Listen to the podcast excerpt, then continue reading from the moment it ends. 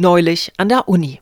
Zur Auftaktveranstaltung der diesjährigen Ringvorlesung Beiträge zur Sprachkritik emotionalen Liedguts heiße ich alle Vortragenden und natürlich auch die hier anwesenden Zuhörer herzlich willkommen. Mein Name ist Dr. Dr. Schmidt. Als Leiterin des Lehrstuhls für postfeministisch beeinflussten Sprachmurks möchte ich den vor uns liegenden Vorlesungsreigen mit einer Ausarbeitung zu der Fragestellung eröffnen, das Frauenbild im deutschen Liebeslied. Lug, Trug oder doch einfach nur Schmu? Beginnen wir mit einer Dame namens Luisa. Über die weiß das ostfriesische Schlagerduo Leuchtfeuer in seinem Titel Wenn die Sehnsucht erwacht zu berichten, sie stünde regelmäßig zu später Stunde an einem nicht näher bestimmten Hafen und warte darauf, dass ihr ein Schiff den Freund wieder brächte. Es ist davon auszugehen, dass die Beziehung dieser beiden Personen intensiverer Natur ist, denn zum einen wird behauptet, die Briefe von ihm halfen ihr durch die Nacht, sie hat immer nur an ihn gedacht. Zum anderen soll sie, Luisa, bereits tausend Tränen in besagtem Hafen um ihn, den angeblich so schmerzlich Vermissten, geweint haben.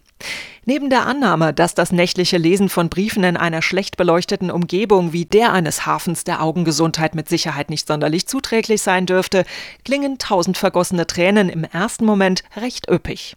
Die Tatsache jedoch, dass ein Mensch in seinem Leben rund zwei Milliarden Tränen weint und die durchschnittliche Lebenserwartung einer mitteleuropäischen Frau bei etwa 80 Jahren liegt, lässt die Vermutung aufkommen, Luisas Tränenfluss dürfte schon nach dreieinhalb Tagen wieder versiegt sein, was nicht gerade auf eine überbordende Traurigkeit dieser Dame schließen lässt. Erfüllt Luisa demzufolge also wirklich das Bild der sich verzehrend Sehnenden? Und wird diese Frauenfigur dem Titel des Liedes Wenn die Sehnsucht erwacht dann überhaupt gerecht? Ganz ohne nähere namentliche Nennung der Besungenen kommt der 60er-Jahre-Schlager Meine Braut, die kann das besser von Gerd Böttcher daher. Ein Ich-Erzähler berichtet darin, Mädchen auf Tahiti, die tanzen gern Ballett und besonders die Touristen, die finden das sehr nett. Außerdem heißt es, die Mädchen dort auf Java, die singen fabelhaft und sie treffen sogar die Töne, die kaum die Colors schafft. Tja, die Betonung, ja, ich möchte sogar fast sagen, die Reduzierung des Weiblichen auf rein darbietende Elemente kulminiert bei diesem Paradebeispiel gesungenen Grauens in der schier absurden Behauptung, die Mädchen auf Samoa, ja, die küssen gern bei Nacht, die Mädchen dort, die wissen genau, wie man das macht. Bedenkt man, dass nahezu 90 Prozent aller Frauen mit geschlossenen Augen küssen und demzufolge in diesem Moment für sie ein durchaus, sagen wir mal, nachtähnlicher Zustand herrscht, erscheinen die so gepriesenen Kussleistungen der samoischen Damen schon in einem weit weniger spektakulären Licht. Und wo bleibt die im Titel erwähnte Braut, mögen Sie sich vielleicht bereits fragen? Nun, diese taucht im Refrain des Liedes stets als jene auf, die all das Beschriebene besser kann.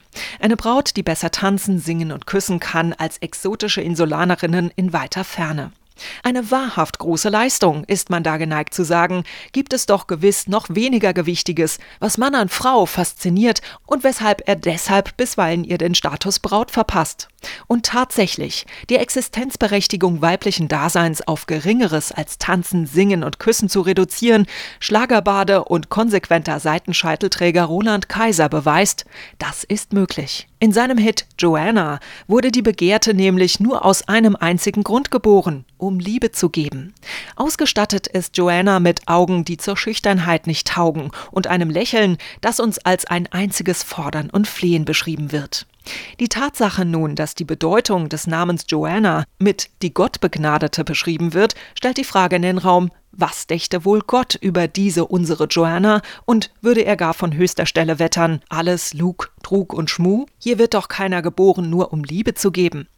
Damit schließe ich für heute meine Ausführungen und gebe nun an meinen Kollegen vom Institut für linguistische Form- und Farbgestaltung, der sich im Anschluss mit der Frage beschäftigt, weshalb es im deutschen Liebesliedgut vor schwarzen Barbaras, schwarzen Nataschas und ebenso schwarzen Rosemaries geradezu wimmelt, sich ein Hauch von Farbe in Verbindung mit dem weiblichen Vornamen aber nur gerade mal in Ansätzen bei Rosamunde wiederfindet. Herzlichen Dank für Ihre Aufmerksamkeit.